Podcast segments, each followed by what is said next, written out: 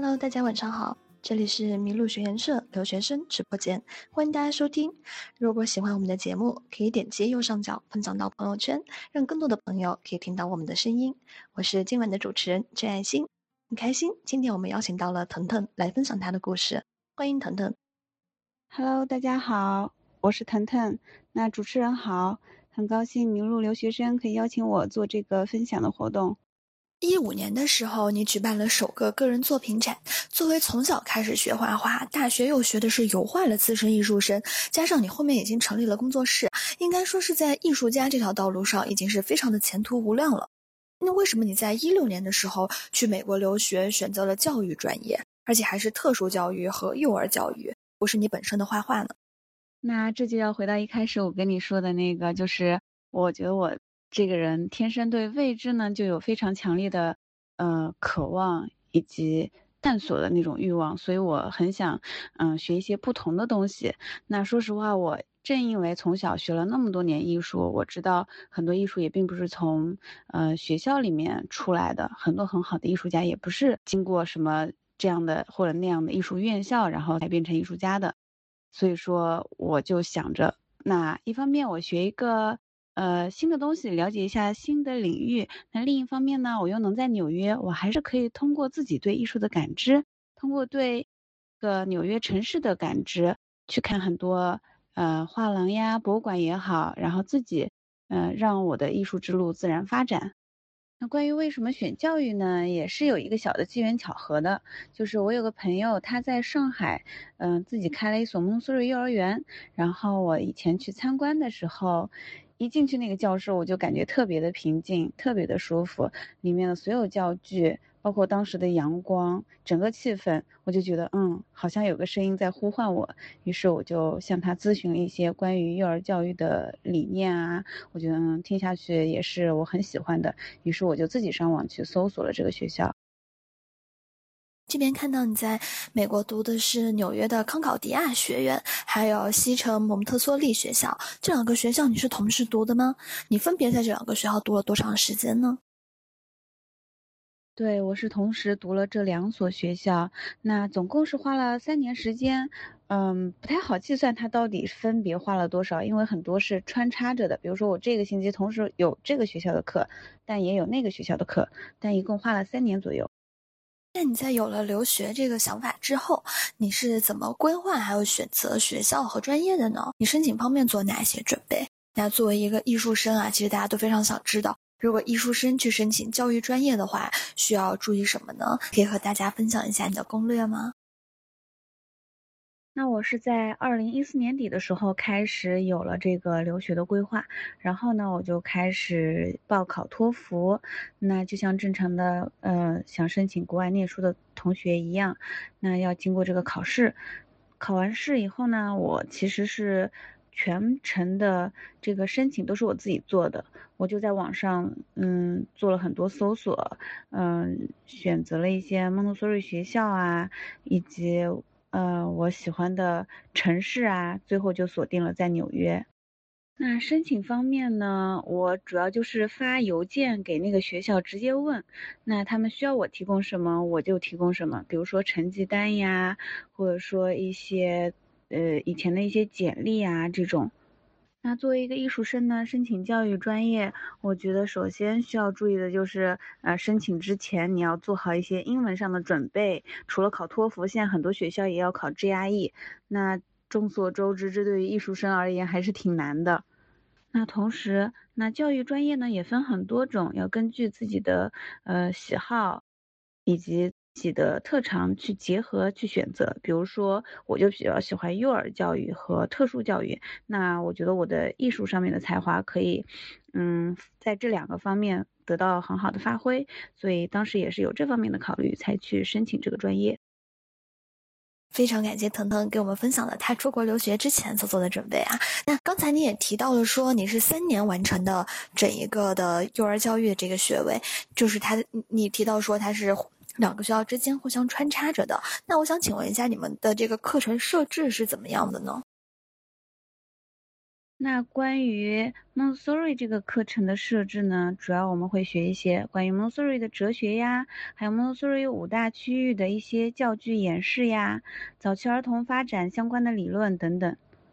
那学完这些理论和操作之后呢，我们还要去一些学校做观察，还要实习，以及设计各种课件等等。那关于呃，Concordia 那边的特殊教育的课程呢，我主要学的有一些关于特殊教育的基础呀、观察评估、辅助技术呀、教室管理呀，以及一节专门讲自闭症的课，还有一些识字的数学呀、呃实习呀等等等等。哎，对了，腾腾，你刚才也提到过所谓的蒙氏教育啊，其实很多人对这一方面并不是特别的了解，你能给我们介绍一下你学的特殊教育，还有蒙特梭利幼儿教育是什么吗？那蒙特梭利幼儿教育呢，其实它是一位意大利医学博士叫玛利亚蒙特梭利发明的一种教育法。最初呢，这种呃教育方法是应用于一些特殊教育的小朋友的，嗯，但经过一步步的发展呢，演变到应用于普通的儿童。那这种教育法就以这位女士的名字命名了，叫做蒙特梭利教育法。那至今呢，也已经有一百多年的历史，始于意大利，现在全球迅速发展。那这种教育法呢，其实最主要是有两个基本元素啦。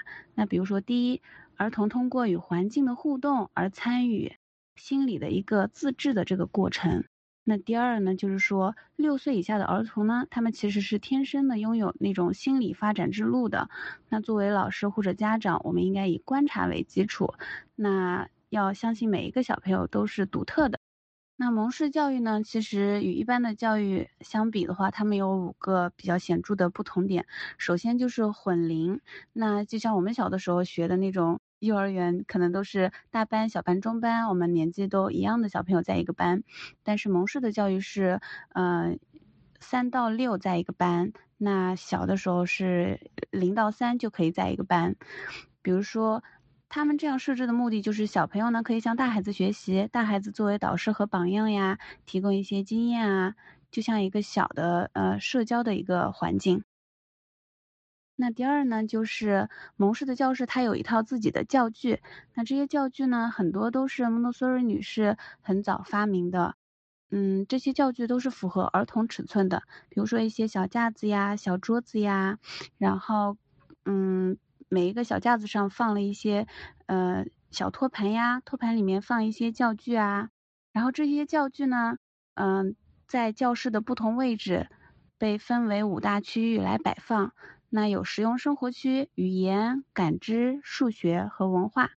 那第三呢，就是一个正规的蒙氏教室呢，它是拥有两到四个这样拥有蒙氏教师资格证的老师。那这些老师呢，他们都是要尊重孩子自然生长的重要性，我们要做观察笔记啊，记住每个孩子的独特兴趣啊、能力，还有他们的呃情感认知啊，以及身体的发展等等。当然，我们也要。向小朋友适当的介绍一些课程啊，还有根据每个小朋友的需要介绍这些材料给他们，和他们一起做演示呀。这也和传统的教育，嗯，不太一样。那传统的话，可能是一个老师在上面讲啊，很多学学生他们在下面听。第四点呢，就是在蒙氏的教室里呢，我们是以儿童为中心来开展工作的。那小朋友在教室里面呢，是可以自由走动的，他们可以完全根据自己的喜好去选择材料。那蒙氏呢，它是比较鼓励小朋友成为主动的学习者。那最后一点呢，就是一个小朋友在工作周期当中呢，包括他根据他的兴趣选择一个工作啊，然后去执行、清理，并且将这个工作返回到架子上，然后再选择另一个活动。那这就是一个孩子的工作周期，在这个周期里面呢，我们的老师是不能够呃打断他们的。我们提供个人和小组的课程，就也就是我们的演示啦。演示完以后，我们会让小孩完全程自己去做。那这种不间断的工作时间呢，促进了小朋友的协调、集中、独立啊，以及秩序的发展，培养了小朋友的专注能力。那关于特殊教育这一块呢，其实学的内容也特别多，嗯，我在这里就简单概述一下。那首先我们会学一些观察和评估，也就是说，我们需要用正确的观察以及评估去看这个小朋友他是不是真的需要特殊教育。那然后呢，我们也会学习一些辅助技术，比如说，呃，我们要学会用一些特殊的 App 去帮助这样的小朋友，或者说我们有一些小朋友他可能行动不便，我们要知道用哪些轮椅可以帮助他们，就是比较，呃，细节的一些这种东西。那其次呢，我们也会学习教室管理呀，比如说我们怎么管理这个教室里面，他有一些这样的，呃，需要特殊教育的小朋友。那我们特别强调说，这种小朋友呢，我们并不要把他看作是异类，他只是人类多样性的一种。这是我们上课第一节课老师就跟我们说的内容。那嗯，所以说很重要的是，他们也需要进入正常的教室环境里面上学，而不要把他们全部都放在一起，然后好像形成一个什么特殊的班级这样。另外，我们还会学很多一些关于呃如何教这种需要特殊教育的小朋友识字啊，包括基本的数学呀等等等等。谢谢腾腾特别详细的解释啊，让我们对特殊教育还有蒙特梭利教育有了更深的了解还有认识。嗯，那你是怎么评价你的导师们呢？我觉得我的老师们都特别好，那他们不仅教会了我专业的一些育儿知识，或者说特殊教育的知识，而且他们还教会了我作为一名女性应该有的独立、坚强还有自信。特别感谢他们。那除了你的老师之外，你的同学们都是来自哪些国家和地区呢？那我们知道腾腾是一个艺术生啊，但是你的同学和你相比起来，是背景应该都是非常不一样的。那你们又有哪些共同语言呢？我的同学有一些来自美国本地，那也有一些来自韩国，以及嗯阿尔及利亚，好像还有印度，就很多各个国家的。那其实嗯作为中国人特别少，只有我和另一个同学。那我和我的同学们都相处的挺好的，我觉得学幼儿教育的人很多都还蛮温柔的。然后中午我们。比如说下了课啊，大家会一起去后附买点吃的，嗯，然后坐在旁边的公园聊聊天什么的。那因为文化背景的不同呢，我们之间确实有一些呃差异性。比如说穿着上啊，有的时候，呃，我看到有些同学他会穿一些长袍，然后脸上戴一些面纱呀什么的。但我觉得这些都是外表的一些差异吧，嗯，也不能算是什么真正的不同。嗯，那相同点我反而是觉得更多一点吧。比如说，我们都是喜欢这种幼儿教育的，然后当我们去做演示的时候，我们也会相互帮助。如果你哪里没有做好，那另一个同学会来跟你讲。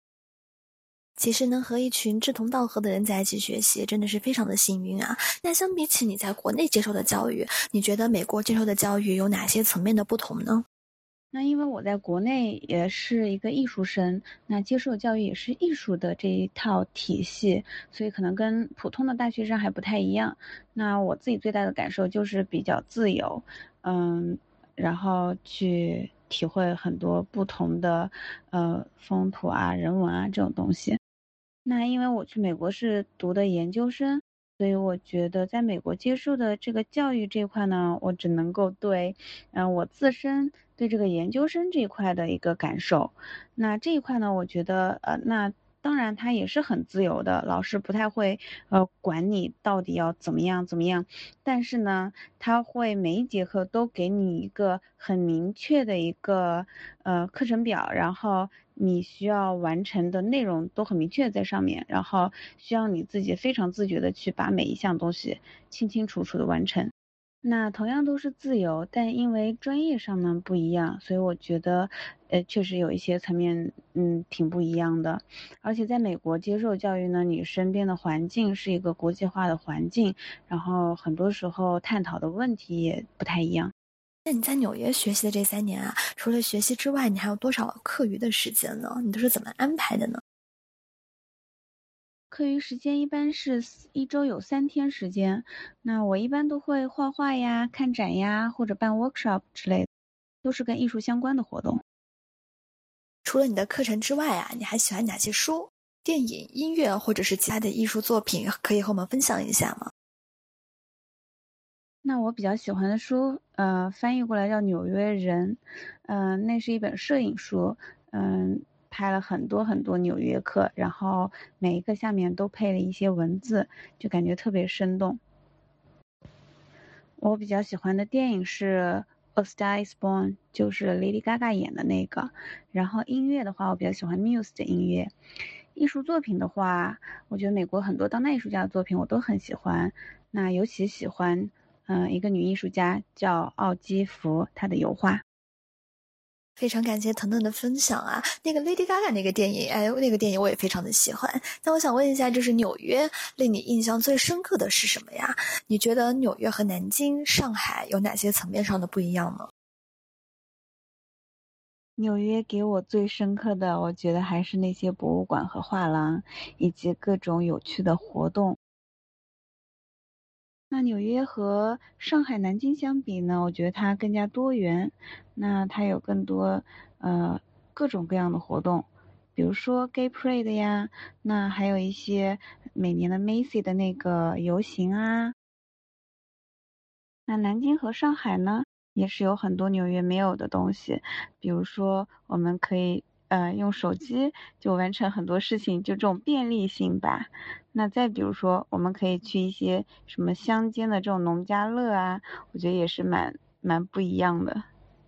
那如果你有朋友来纽约玩的话，你打算给他怎么安排行程呢？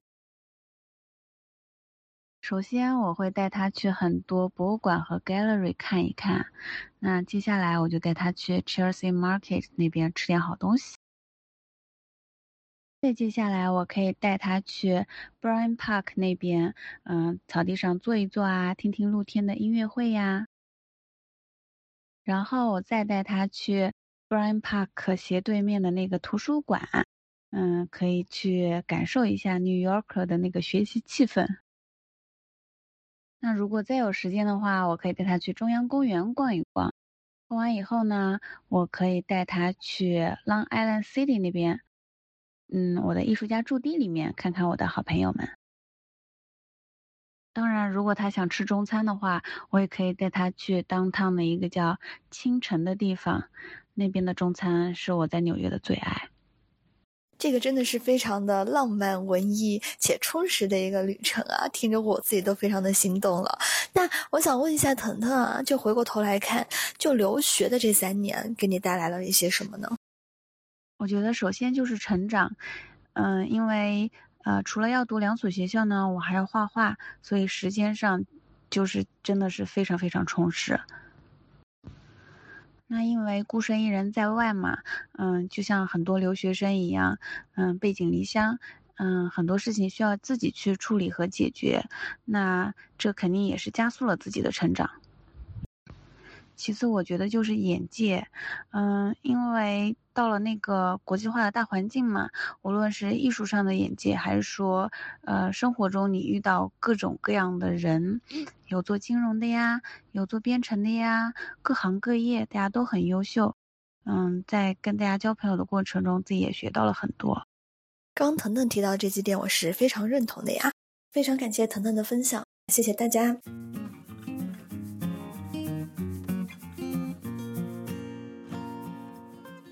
迷路，遇见与众不同的人、想法和故事。谢谢你的收听，欢迎你把这个故事分享给你的朋友们，让他遇见更多的人。